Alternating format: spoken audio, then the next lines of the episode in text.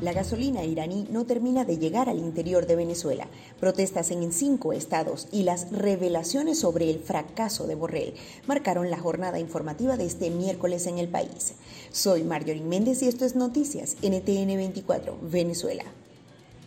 El combustible iraní que llegó al país y sería distribuido esta semana de flexibilización de la cuarentena no termina de llegar a las regiones, mientras que en Caracas se ven largas colas en las estaciones de servicios subsidiadas. El Observatorio Venezolano de Conflicto documentó este miércoles trancas y protestas en Portuguesa, Anzuategui, Monagas, Varinas y Bolívar, que no llega, donde no llega la gasolina y las personas han cumplido hasta mes y medio en una cola.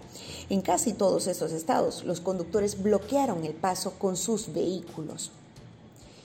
El jefe de la diplomacia europea, Josep Borrell, admitió que fracasó en su intento de convencer a Maduro para que postergue las elecciones parlamentarias y amplíe las garantías. No obstante, insistió que envió la delegación especial a Venezuela a solicitud de un grupo de la oposición que le pidió constatar in situ el ventajismo del PSUV. Borrell dijo que la Unión Europea trata a Maduro igual que a Lukashenko, que aunque no tienen legitimidad, es quien maneja el país. Los médicos venezolanos ocupan el segundo lugar en el índice de, colegiación extranjera para ejercer en España. Así lo determinó el Consejo General del Colegio Oficial de este país que ha hecho desde el comienzo de la pandemia 756 homologaciones de títulos. Pero los venezolanos no son los únicos, también reciben masivamente solicitudes de médicos cubanos que ocupan el primer lugar en los trámites.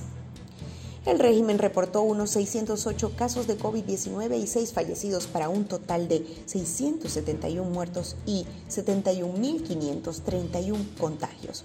Soy Marjorie Méndez y esto es Noticias NTN 24 Venezuela. Si quieres recibir este boletín directamente, suscríbete a nuestro canal de Telegram NTN 24 VE.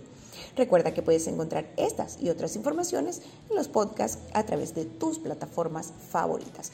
Ha sido un gusto como siempre acompañarlos hasta aquí. Quien les habla Marjorie Méndez y en la edición Eleazar Marín. Ya sabes, cuídate y cuida de los tuyos. Hasta pronto.